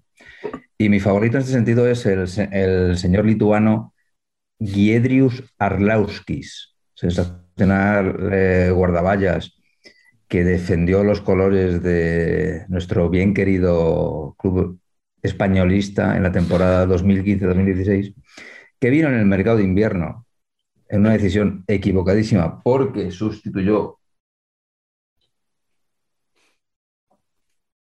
a un mito auténtico de la cancerbetería como es Bardi. Sí, señor. Sí, señor. Menos mal que te has llevado la camiseta esa a Valencia para este momento solo, ¿eh? Sí, sí, sí, tal cual. Soy un profesional de YouTube. La audiencia, espero que incluso los del podcast agradecen este momento. Esto es gloria y, o sea, creo que todavía me cabe, pero es que parezco un poquito el padre de los increíbles, ¿sabéis? Esto que se te ven todas las mollas, es todo un poquito mal, ¿no? Entonces he preferido eh, eh, mostrarla así. Total. Entonces, Bardi, eh, lamentablemente sin jugar ni un partido, solo dos de copa, en los cuales en ambos coincidió con Burgi, haciéndonos felices a mi hijo y a mí, pues fue sustituido en el mercado de invierno por Arlauskis, ¿no? entonces, en un momento dado, este, la, primera temporada de Paul López, ahí como titular, jovencito, dijeron, uy, vamos a sacar al lituano este que tiene buena pinta, tal, ¿no? Día 1, 6-0. Eh, eh, Real Madrid 6, Español 0. Día 2, que juega Español 0, Real Sociedad 5. Cierto es que se fue al descanso con 0-2. Y día tercero que juega, Las Palmas 4, Español 0. Es un jugador que ha participado en tres partidos de liga y su equipo ha recibido 15 goles en esos tres partidos. Yo creo que no hay otro ratio igual, ¿no? Y decía yo de Dutruel que salía más de un gol por partido. Bueno. Aquí tienes a, Arlauskis. Oye, Arlauskis no se llamará Joe, ¿no? Oh, finísimo, finísimo chiste multidisciplinar además, con varios deportes, ¿no? Claro, claro. Eh, lo, que mola es, ver la carrera de, futbolistas así, ver cómo empieza en Lituania, evidentemente, pasa por Rumanía, se va a Rusia, eh, vuelve, vuelve a Rumanía, se va a Inglaterra, España, Inglaterra, además el Watford, digamos, equipo equipo random por antonomasia. Vuelve a Rumanía por tercera vez en, su vida y ya dice, mira, me voy a Arabia Saudí. Ya que estoy perdiendo el tiempo. Ya hay, demasiados vídeos en YouTube si pones Arlauskis y vamos a Arabia Saudí. Sí, señor, así es. Oye, disculpadme, voy a dejarme hacer un, un recordatorio. He descubierto, investigando un poquito, un maravilloso artículo de ese ente del saber, esa, cátedra del, conocimiento futbolístico que es CIEFE, de la cual soy socio. Estaba pensando, digo, a ver quién, a quién le da el palo. No, se veía venir, ¿eh? Estabas hablando en serio, no era ironía. Vale, vale. CIEFE muy mítico. ¿eh? Sí, sí, muy mítico, sí, sí. Sabéis que son los, los de la delegación española de, la, de, la, Federación de, Historia, y Estadística. Y ahí hay gente, historiadores muy míticos, que gente, la verdad, que son admirables por, por, cómo dedican su tiempo a cosas absolutamente increíbles. Nos, gusta, nos gusta que haya gente trabajando en, en esas cosas porque luego nos, nos, lo disfrutamos los demás, o sea que muchas gracias. Dirán, bueno, pues, pues apoyad, ¿no? Apoyad, bueno, también. Hay un artículo en sus cuadernos de fútbol, que está muy bien en, la web, hay un artículo de Fernando Arrechea, que es un crack del olimpismo, que más sabe, ¿verdad? sí, sí, sí. Que más sabe de Juegos Olímpicos y de muchas otras cosas de, España, seguro. Y de Josep Pablo hicieron un artículo que se titula En busca del peor portero de la historia del fútbol español. Entonces no me he resistido a, sacan, sacan, una conclusión muy interesante, vamos, muy personal, muy interesante. Ellos eh, hablan de, de los tres porteros que, más, digamos, que peor promedio tienen de partido, digamos, eh, por goles por partido, y hay un tal Francisco Florenza del Real Oviedo, entre el 33 y el 42, que encajó 194 goles en 68 partidos, una media de 2,8 goles por partido. Pero, a lo largo de, muchos años. O sea, muy, sostenido. Mucho mérito. Sí, señor. Qué majo tenía que ser, ¿eh? Hacía piña que no veas. Exacto. Pero estos son, digamos, hay otros que tienen peor, peor promedio habiendo jugado muy pocos partidos. Digamos que ellos han buscado los que han jugado pues más de 100 partidos o algo así. Pero después de decir quiénes son los tres que peor promedio tienen en general, con un mínimo de partidos, llegan a la conclusión interesantísima de que el peor es otro, de que es un, un, tal eh, Luis Miró Doñate, portero del Barça, no me resisto a decirlo también, eh, que, jugó bastantes años y que estaría en el ranking el número 31 por, por media de goles encajados, pero deciden que, podría ser el peor eh, portero de la historia del fútbol español porque está en las cuatro goleadas más importantes de la historia del Barça. En el 11 a 1 mítico ese del Real Madrid, que se supone, bueno, que se cuenta que entró la, que hubo amenazas y que entró, no sé si el ejército, la Guardia Civil y tal, en el descanso. En otro 11 a 1 del Sevilla al Barça en 1940 y en 2 6 a 0 del Atlético de Aviación y del Granada. Entonces han decidido que el señor. Sí, el televoto dice que este. El señor Luis Miro Doñate es el peor portero de la historia del fútbol español. Así que bueno, había que, había que contarlo. Exquisito. A mí es que me flipa, o sea, los recovecos que llega a transitar Carleto para atizarle al Barça. La que se ha inventado para atizarle ahora. Ha sido una cortina de humo tras la de Arlauskis, o sea, impresionante. es que esto no venía de ningún sitio. es admirable. Está bien traído, no me digas que Ahora entiendes, Miguel, de quién he aprendido yo para hacerlo de la carpeta, esas, enlazar esas cosas aparentemente inconexas. He tenido buen maestro. Sí, sí. Bueno, vamos con la última categoría porque en Saber y Empatar sabéis que el primer capítulo de nuestro libro está dedicado a los porteros, a los eternos suplentes y que nosotros los llamamos los Meléndez. Ya hemos hablado aquí de Carlos Meléndez en algún otro programa, ese histórico suplentón del Athletic, eh, entrañable futbolista y del Real Club Deportivo Español, como no. como todos los porteros que nombramos eh, eh, hoy. Y quiero que me digáis cuál es vuestro Meléndez preferido, pero que no sea Meléndez. Patch, tú que eres el creador del concepto ser un Meléndez. Y por eso pasaré a la fama, claro. Pero bueno, yo Voy a hacer un, me vais a permitir, primera vez en los 23 programas que llevamos, que voy a hacer un carleto. O sea, me vais a preguntar que diga una cosa y voy a decir seis. Voy a hacer por primera vez en estos programas. ¿vale?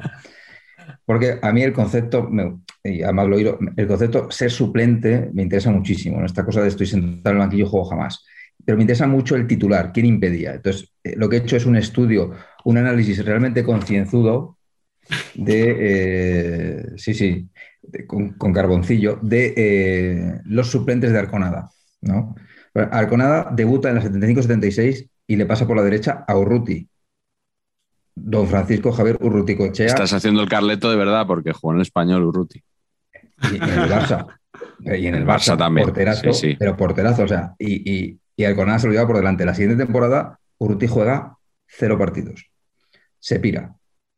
Y se quedan ocho Torena, que está siete temporadas, cero partidos en liga. Siete, cero partidos. Que no es, no es el ocho Torena, no es José Manuel Ocho Torena, el, no, el del Real Madrid y el Valencia. ¿eh? Se llama Pedro este. Es se llama Pedro. Sí. Luego estuvo Zendoya, eh, que luego estuvo en Almería, cuatro partidos. Cuando ahora sacaremos foto, un poquito, para mi gusto, un poquito actor porno en las fotografías cuatro partidos en una temporada. Y luego, fijaros qué porteros, ¿eh? Cervantes, que a mí me gusta mucho Cervantes, creo que era Betis y Murcia luego, dos temporadas, cero partidos. Biurrun, mitiquísimo, dos temporadas, cero partidos. Correcto. El Duayen, dos temporadas, siete partidos. Y González, seis temporadas, 18 partidos. Y todo lo demás, todo lo, demás lo jugó. O sea, me parece, es que se ha, destrozado a ocho porterazos del tirón me parece un genio de la, suplencia, de la generación de suplencia, me parece extraordinario. A lo mejor el deporte tendría dos ligas, de no ser por Arconada. Eso es. Porque González se habría quedado en la Real un poco más. Me parece muy bien traído, Patch. Eh, de Urruti me gustaría decir que yo no sé si hay muchos más, no, ya porteros, sino jugadores que hayan ido a tres mundiales y no hayan jugado ni un solo minuto. Es verdad. Mundial 78 con el español, que ya hemos dicho alguna vez que los dos únicos que no jugaron fueron los dos del español, Urrutico Echea y Magañón, ni un minuto. Mundial 82, ni un minuto. Y Mundial 86, México, ni un minuto.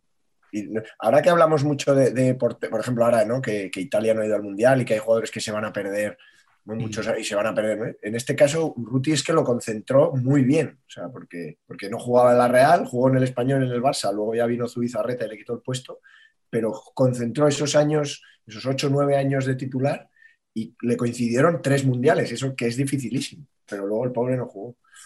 Los minutos que no tuvo el español en Argentina 78 los tiene en saber empatar, eso desde luego. Quintana, ¿cuál es tu Meléndez? Tengo que decir, Miguel, tengo que decir que gran éxito en la presentación el otro día del libro de la historia del Real Deportivo Español. Ah, creí que el de degrado gran éxito de, eh, crítica y público de el YouTube de Saber y Empatar. ¿Ah, sí? Ya la gente de eh, redes sociales y de vídeo del español ya me hacía referencia, oye, queremos hacer algo y nos mola mucho lo que hacéis. pero no lo, está, no lo está haciendo ya. Claro, claro, si esto es, de, esto es un programa del español ya. O sea, ¿qué más quieren? que, le pongamos las rayas. Yo, pensaba que venía al Russia Today del español, Pero bueno. No, y pensabas bien, ¿no? O sea, no creo que hoy te estés. Uy, pues hoy no se está hablando casi del español. Claro, tío, y es que lo, cuenta como si tuviera mérito. No, fui allí al acto del español y la gente nos ve. es que si no nos ven estos colegas, ¿cuántos nos va a ver? A ver, no me jodas. Claro.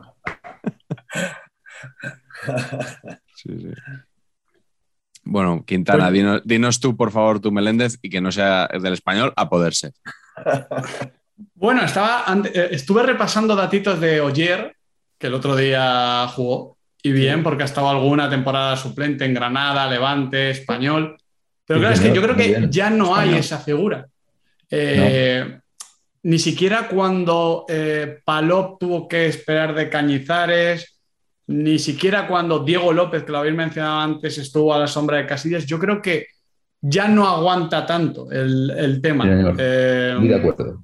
No sé, vía cesiones, no sé si se gestiona de otra manera, pero ya no, ya no. De hecho, ahora pensemos en algún jugador. Eh, es que no, no, hay ninguno de, ninguna cantera que, veas que puede, que puede ser eso. Pero evidentemente hay el segundo portero seguramente, o portero suplente más trascendente de la historia del fútbol español, no como portero, pero sí como figura que es Monchi. Monchi ha explicado mucho acerca de lo que él aprende como persona, como deportista y como miembro del Sevilla en esa etapa. Y claro, uno piensa en qué hubiese sido de, Monchi en esta etapa actual en la que el portero no aguanta y prefiere irse aunque sea a segunda división o un equipo de, bueno, aunque Monchi jugó en, segunda con el Sevilla, pero digamos a un equipo de, un nivel inferior, luego no hubiese dado el salto directo a la dirección deportiva como lo da él. Y vete tú a saber cómo está Monchi y cómo está el Sevilla. Así mm. que por esa labor de resiliencia, esperando, aguantándose y quedándose en segunda división y luego subiendo al primer equipo, pues chapó por, por Monchi. ¿Le entrevistaste hace poco, puede ser? Sí. ¿Qué tal? cortito. Cortito. tiene intrahistoria. Tiene intrahistoria que escribiré algún día en Empatar y Saber, mi primer libro. tiene, tiene intrahistoria, pero volveremos a entrevistarle. a ti te habrán ofrecido hacer algún libro ya seguro, ¿no? Sí, pero no... No has querido. Sí, no, no, no, he sabido tampoco, lo, dije ayer, yo creo que para te, si un libro tienes que tener algo que volcar eh, o tiempo para estudiar lo que sea en, suficiente... Y no creo tener nada especial que volcar, ni tiempo, desde luego, para, estudiar. Entonces, sí, sí, yo estoy de acuerdo que publicar por publicar. Bueno, yo lo hice con Saber Empatar únicamente. Los otros dos libros son porque quería contar algo. Bueno, pero era por hacer, por ponerle caché a un libro que si no, no se hubiese vendido de ninguna manera. Exactamente, exactamente. Era un poco, labor social. Sí, sí. En, Saber Empatar, por cierto, en el capítulo de los Meléndez está Monchi.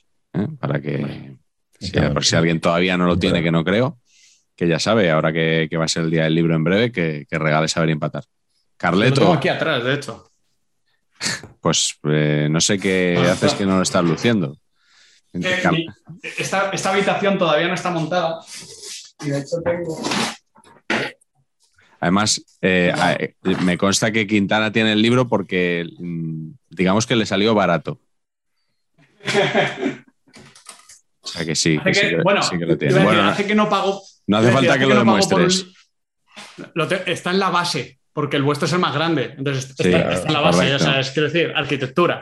Es el más grande. Yo iba a decir que hacía mucho que no pagaba por ningún libro, porque ahora, por suerte, las editoriales tienen la deferencia de, enviármelo, pero tengo que recordar que perdí el de Álvaro de Grado y tuve que comprarlo para poder leerlo de cara a la presentación, así que... creí que ibas a decir que, habías comprado el de Fonsi Loaiza, que hablamos en el programa anterior. Sí, pero prefiero que, sea, que salga el audiolibro para, el libro? para disfrutarlo más. ¿Con algún actor preferentemente, a lo mejor recitándolo? Hombre, sí. O sea, un José Coronado. Ramón Langa, ahora que se ha quedado sin. se va a quedar sin ¿Mm? Bruce Willis, igual es una buena salida, ¿no? ayer pusieron un vídeo de, Ramón Langa haciendo una escena de, Bruce Willis. Espectacular. No, no, es que es espectacular, sí, Espectacular. Luego, no voy a decir la paletada esa de que mejora a Bruce Willis, ¿no? Pero... porque Bruce Willis tiene una voz el hombre y, el doblador tiene otra y ya está, ¿no? Y estamos muy hechos a la de Ramón Langa, que bueno, me parece un actor de doblaje fantástico. Carleto. Pues yo me voy a ir a un portero que le voy a dejar a, a Patch también que se, que se luzca con, porque vas a ver el nombre también, que es Francisco Javier Vicuña. Hombre, joder. Sí, sí. A ver, año. O sea, una. Vicuña, estoy dudando bastante, 54 o 55. Eh, hay duda ahí grande. Duda, duda grande. 55, eres un genio.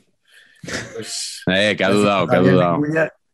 Francisco Javier Vicuña era portero mítico, 16 temporadas creo en Osasuna, en Osasuna del primer equipo. Creo que 15 en el primer equipo porque hubo una que debutó y volvió a, y volvió al, Promesas. Eh, o, llegó a. No, incluso. No, son 16 temporadas porque jugó una incluso en tercera división. Es el único jugador de Osasuna que ha jugado en tercera, en segunda y en primera división. y lamentablemente de las 10 temporadas que estuvo en Primera División, que, con el ascenso mítico de Murcia, el gol de Rández, de Chuma Rández, que yo me acuerdo de eso, del ascenso mítico de Osasuna del 79-80, él eh, pues, pues eh, era suplente. Era suplente. De hecho, de sus 10 temporadas, solo una fue realmente el portero titular de Osasuna. Acabó jugando, porque siempre jugaba un partido y pues yo creo que jugando 80, 90 partidos en 10 años y, con una temporada de titular. Pero, pero aparte de esa anécdota de que fue el único jugador osasunista que ha jugado en las tres divisiones, eh, tiene otra muy divertida que él siempre dice que, que ya en sus últimos años, a veces es un tipo muy majo, como muy de gente de campo, sus padres son de Añorbe, él jugaba en el Artajonés, que es un equipo contra el que he jugado yo muchas veces con el equipo de Olite, con el Riverri, y de ahí fue Osasuna promesas. Pero él dice una cosa muy graciosa, eh, eh, que lo llama... Eh, cuando sabéis que a los porteros suplentes en las alineaciones tal ponía PS, ¿no? Pues él, a eso lo llama que por si acaso. estuvo, estuvo sobre todo sus cuatro últimas temporadas, que jugó dos partidos o tres, que estuvo básicamente de PS por si acaso. Así que Picuña es un mito también. Se retiró en el 90, luego ha sido entrenador de porteros en Tajonar muchos años y un, buen tipo también, muy bajo. Qué grande. Pues yo me, voy a ir al norte también para cerrar este grupo, porque y me voy a ir al libro de Álvaro de Grado también, porque el otro día mm, bueno, empezando a leerlo, resulta que Álvaro nos habla en, uno de los primeros capítulos de Iñaki Vergara, que es un... Bueno, él empieza a hablar de que es colaborador de Roberto Martínez, que estuvo con él en el Wigan, tal, no sé qué, que ahora está en Bélgica, en la selección de Bélgica. Y bueno, yo voy leyendo y digo, bueno, pues Iñaki Vergara, pues Iñaki Vergara, vale, pues... ¿Es del día después? ¿Tiene una anécdota del día después? Pues, pues no lo sé, ahora, me, lo, dirás. Porque a mí, claro, a mí no me decía nada este nombre hasta que en un momento Álvaro escribe em, suplente de Lopetegui en el Logroñés. Y entonces a mí me viene a la cabeza el cromo de Vergara, con V, del Logroñés. Y ya digo, claro, pues ya le ubico yo a, a, este hombre, ¿no? Era el dato que necesitaba. Y es un portero que no jugó prácticamente nunca como titular. Eh, él empieza en el Aurrera, cantera del Athletic, juega en el Alavés, donde más juega seguido es en el Alavés en segunda B, y luego en primera está en el Murcia, ¿no? Un saludo a, nuestro amigo Oliva, que es donde juega. no, no, juega mucho, no juega gran cosa. Luego está en la Real Sociedad también, tampoco. Y luego en el Logroñés, donde juega como media temporada más o menos de titular y no más. Y, bueno, pues es de estos nombres que los tienes ahí enterrados en la memoria, que te, te, dicen el nombre y no caes en él, pero te nombran, pues eso, un momento, te viene un flashazo, una imagen, ¿no? Como, como en las películas de cuando un protagonista de repente mm, establece una relación casual entre algo que le dicen y se le ilumina una bombilla y resuelve el caso. Pues eso es lo que me pasó a mí con Iñaki Vergara. Y lo del día después, Carleto, no sé qué, no sé qué es eso. Pues, pues hay un vídeo que igual es fácil de recordar, pero yo me acuerdo perfectamente, un vídeo de estos de, la cuadrilla de Anthony Daimiel, de esa, de esa época, en el que Vergara, yo no sé si un partido que era suplente casi siempre, como dices, en las aunas, no sé si un partido en el que era suplente o uno en el que jugaba, se pega o el calentamiento o el descanso haciendo zamoranas, dándole con esto ah, al balón, pero levantando el balón, o sea, hasta la de los focos de, la, de los focos del campo. Y era como muy mítico porque se gustó en ese momento, le cogieron, le grabaron y, lo hizo como un montón de veces y el balón salía despedido, pero como bueno, pues, zamorana pura y, yo no lo había visto. Zamoranas no han sido muy tiempos de Zamora, ¿no? Pero no habían sido muy, muy, no es, no es una suerte muy vista fútbol, entre comillas, moderno. ¿no? es más de laterales ahora. Sí, exacto. exacto. Y sí. que tiene un vídeo Iñaki Vergara. Y luego me acuerdo porque además eh, hubo una época que mi padre eh, hacía de ojeador en el español cuando yo vivía en Pamplona y, un día vino, a vino por allí porque fuimos a ver a un jugador de la Horrera de Vitoria. Y estando allí en Olarambe, que era la ciudad deportiva de la Horrera, eh, él vino y se nos presentó conoció a mi padre y se nos presentó y era el, pues el director general del club, el que llevaba un poco, no sé si tal, y, y, era muy majo. O sea que es uno de los años de finales de los 90, primeros de los 2000. Pues sí, yo creo que Álvaro de Grado da fe de, eso, de que, de que, es muy majo y, le ha ayudado mucho en sus años en Inglaterra. Hombre, lo utilizaba de chofer de grado a, a Vergara, quiero decir. Vamos a ver. Totalmente, sí, sí. Pues, eh, ¿sabéis qué lateral hacía muy buenas zamoranas? Efectivamente, Paqui Beza. Ah. zamoranas, lo que le pusieras. Ruletas. Vamos a la glorieta Paqui.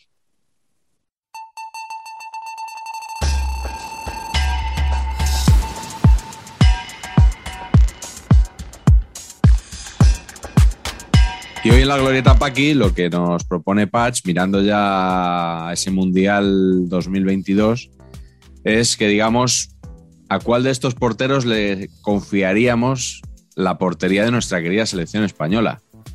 Mm, que yo creo que está un poco maldita, ¿no? Desde que. Voy a decir desde que se fue Casillas, incluso desde, desde antes de irse Casillas, ya está un poco maldita, ¿no? Inestable, no acabamos de encontrar un portero que nos guste a todos, ¿no?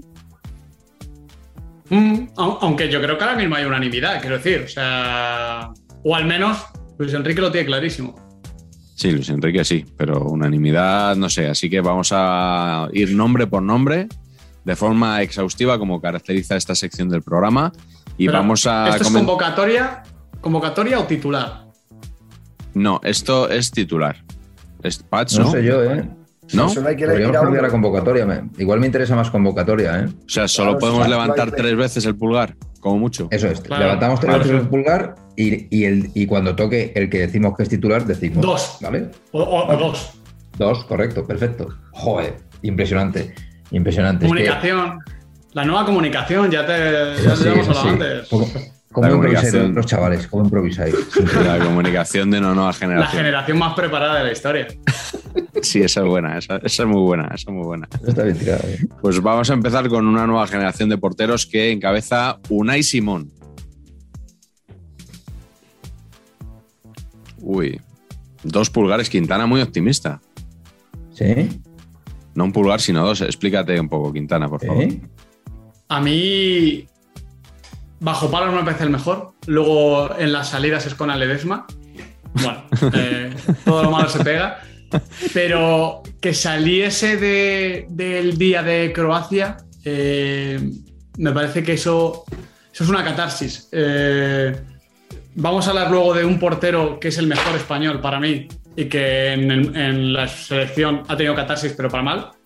Eh, y Unai Simón es al contrario, mejor portero de selecciones que de clubes, que esta también es una categoría que mola y que tienen muchos sudamericanos, por ejemplo, Fernando Muslera, Romero, eh, muchos guardametas que en clubes ah, ni fu ni fa, pero luego en cinco o seis días concretos a lo largo del año están muy bien. Y creo que un Simón puede ser eso. Ochoa, tirando más para el norte. Ochoa. Mm, Memo Ochoa, sí, sí. Bueno, pues eh, siguiente nombre de la lista, Kepa Arrizabalaga. Como dice Segurola, Arrizabalaga. Patch, este es el que te gusta a ti, se nota, ¿eh? que Unai Simón le has dado para abajo y aquí dos pulgares arriba. A mí, yo te, digo, una Simón no es que no me guste tanto, yo lo digo más que nada por fastidiar a Ranedo. A Ranedo, Ranedo hace la torta de años en una cena de estas de losers, dijo. Pues Unai Simón va a ser el portero de la selección. Y yo me descojoné. No, no, perdona, dijo, dijo que iba a ir. Nos reímos porque dijo que iba a ir convocado. O sea, imagínate si nos llega a decir que iba a ser el titular de la Eurocopa. Y entonces, pues bueno, ya ahí le cogí gato y ya no. Pero, ¿qué pasa? Es que me parece el mejor portero de España. Eh, ligero problema, que no juega. Un pequeño problema, ligero. Pequeñito, sí. Pequeñito. Pero como portero, me parece el portero más completo de todos. Y el que me da a mí más tranquilidad. Unai me pasa que, que no me fío, macho. ¿Qué Me pasa que. Kepa fue el padrino del programa de Radio Marca. Fue nuestro primer invitado. Así que. Pues fíjate, y, le haces este feo. Le, has dado este pulgar para arriba, ¿no? sí, sí, pulgar para arriba. Le da pulgar para arriba. Ya, pero le pones a uno ahí por delante muy feo, ¿no? Con lo que ha hecho este hombre por ti. Bueno, pero, ha venido una vez, no dos. Claro. Por ejemplo, si yo, si yo estuviera en la lista de porteros, yo voy todas las semanas. Hombre, hombre, Miguel Gutiérrez, qué decir. ¿eh? Efectivamente. Bueno, pues tercer nombre de la lista, David De Gea. Este Quintana ya ha, ganado su- ya ha gastado sus tres pulgares Claro. para arriba, ¿eh? Son los tres mejores. Yo también estoy de acuerdo. Este hombre, como diría José Ra, está maldecido, ¿eh? Sí. Sí, lo está, pero bueno, yo creo que tiene nivel para, para, para- para estar ahí. O sea, que, que- Sí. que- que- que por algo por algo juega donde juega, por algo juega siempre, por algo lleva años haciéndolo bien, ¿no? Pues es que es, es realmente el jugador más regular del Manchester United en los últimos años, ¿no? Si sumas temporadas que el Manchester lo está haciendo bastante mal en general. Lo cual no, no sé si es decir mucho, claro, porque el Sí, Manchester es como un Lopetegui, ¿no? Cuando se acordáis que, es- que Lopetegui hizo de portero, hizo.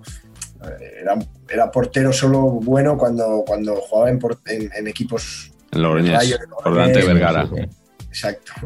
Y luego en el Barça, pues no funcionaba, ¿no? Pues te tiran poco, es verdad que a lo mejor es uno de esos porteros, ¿no? Que, que- si te tiran poco le cuesta a lo mejor. Bueno, pues las pruebas nos remitimos, pero a mí me parece, sobre todo por la purria de la lista que ha metido iPatch después que viene ahora, pero- Bueno, un nombre lo he añadido yo, ¿eh? debo decir. Así que bueno, vamos con el siguiente. Yo hasta hace unos días no sabía quién era este buen hombre. David Raya.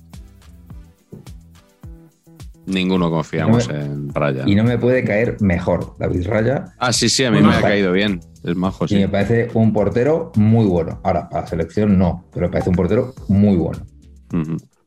Eh, Y No, tiene nada que ver con Salvador Raya, ¿no?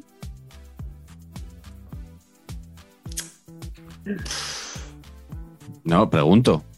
Debería, debería, Tú, tú ves Salvador Raya, Pach, que no sé si es que igual no sabes quién es.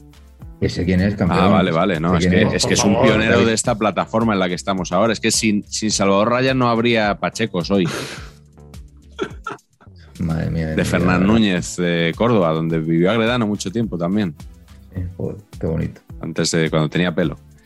Eh, siguiente nombre de la lista, Richard. Es decir, Robert Sánchez. Pues a mí el Richard sí que me gusta, ¿eh? ¿Sí?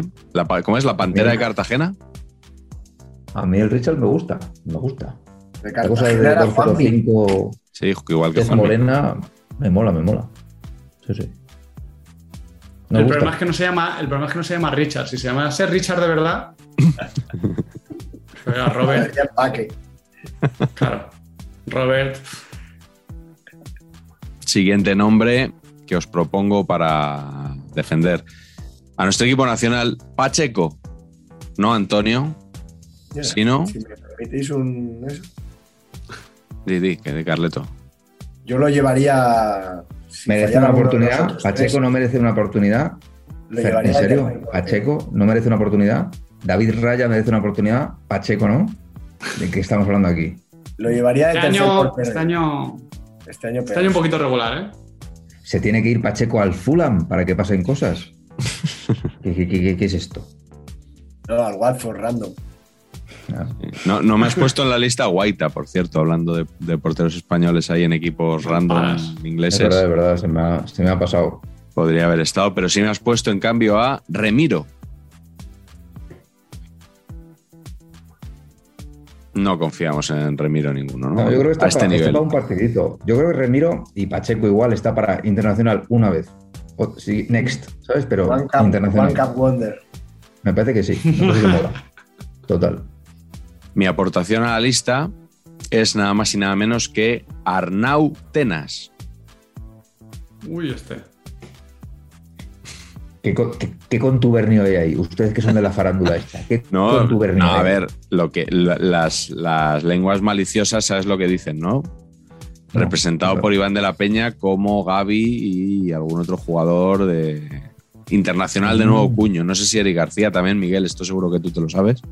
Abel Ruiz sí, porque se montó. Abel Ruiz. Recuerdo que se montó por Abel Ruiz. Entonces, pero no sé el resto. Sí, sí. No sé el resto. Bueno, pero, pero bueno, esto son cosas que, que recogemos aquí, pero que no les damos tampoco veracidad, oye. ¿No? Ar- Arnaut Tenas sería el Robert Moreno de los porteros, podría ser. O sea, ¿no? De esto de, ¿y tú qué haces aquí? Esto, pero tú aquí le has empatado para estar aquí, ¿no? no? Eh, Robert Moreno. Subió, de la sub-21, o sea, que tampoco. Sí, bueno, fue una cosa de emergencia, ¿no? De por no molestar a, aquí a Pacheco, por no molestar a Pacheco, por no molestar a Pacheco, pues, pues que suba Arnau aquí un ratito y ya está. Pero ¿qué fue? Y fuera. Aquel, partido que jugó también jugado. No, no este, este último. Sí, ah, pero en este, en este. El ha ido a su casa. De hecho, el que, el que tiene buena pinta, que puede terminar yendo a la selección, veremos qué pasa, es Iñaki Peña. Que es, o sea, entre, está Ter Stegen y Tenas, está Iñaki Peña, que tenía muy buena pinta, y el Galatasaray ahora hizo una eliminatoria ante el Barça espectacular. Sí, muy buena. tiene buena. pinta, ¿eh? Mm. Sí, sí. Muy Me buena. gusta. Y último nombre que, os. Dime, dime. Perdona, eh, la sub-21 está un chico que salió el otro día con el español y se pegó un cantazo, Joan García y es, sin embargo, juega la sub-21 también. Fíjate. Lleva dos cantazos, de hecho. ¿eh? Lo que te iba a decir. Chico, chico, chico Arlauskis. Ojo, ¿eh? Que el otro, día, el otro día veníamos de cantazo, como dice Miguel, y estábamos mmm, Burgui y yo en la grada salió Joan García y pensamos, madre mía, que no tienen, que no tienen, que no tienen. Y la primera que el centro cruzado no sabe dónde colocarse. De hecho, muy yo, loca, ¿eh? yo a Joan le diría, tengo un amigo periquito al que también a veces le llego a decir estas cosas de, pilla un perfil bajo. Sea, hay un momento de la noche o del día que es como, adquiere un perfil bajo. Que, el balón no pase por ti, que tú no vas a fallar, que, que, falle el otro, que acierte el otro. Y es lo que le diría a Joan García, no salgas más no salga más, ve cogiendo confianza y. ¿Saben ustedes si Lucas Zidane es seleccionable por España? Y, por Francia. Ah, eh, esa no te habías planteado, ¿eh? Te empieza a gustar Nos ha gustado mucho eso, ¿eh? Nos ha gustado mucho, tío.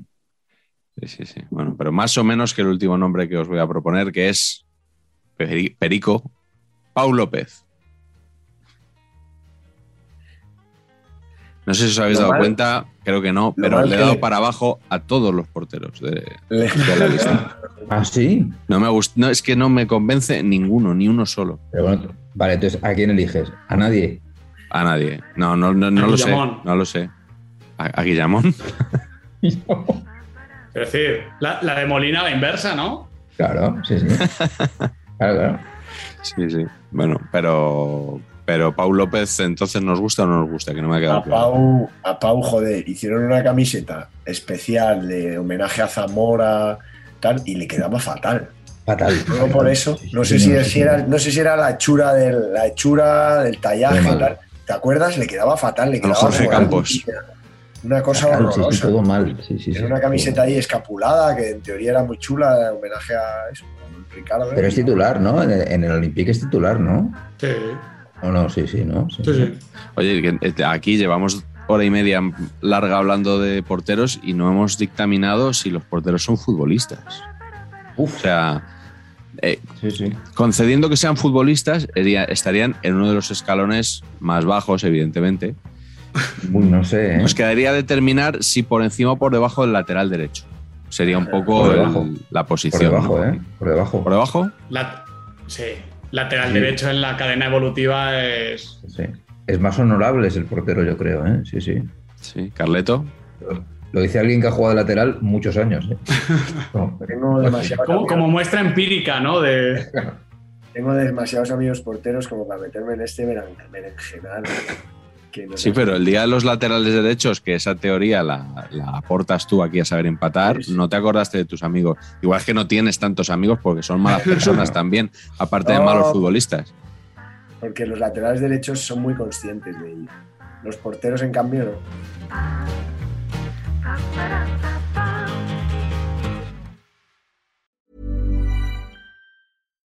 The number one selling product of its kind with over 20 years of research and innovation. Botox Cosmetic, out toxin A, is a prescription medicine used to temporarily make moderate to severe frown lines, crow's feet, and forehead lines look better in adults. Effects of Botox Cosmetic may spread hours to weeks after injection, causing serious symptoms. Alert your doctor right away as difficulty swallowing, speaking, breathing, eye problems, or muscle weakness may be a sign of a life threatening condition. Patients with these conditions before injection are at highest risk. Don't receive Botox Cosmetic if you have a skin infection. Side effects may include allergic reactions, injection site pain, headache, eyebrow and eyelid drooping, and eyelid swelling. Allergic reactions can include rash, welts, asthma symptoms, and dizziness. Tell your doctor about medical history, muscle or nerve conditions including ALS or Lou Gehrig's disease, myasthenia gravis, or Lambert-Eaton syndrome and medications, including botulinum toxins, as these may increase the risk of serious side effects. For full safety information, visit BotoxCosmetic.com or call 877-351-0300. See for yourself at BotoxCosmetic.com.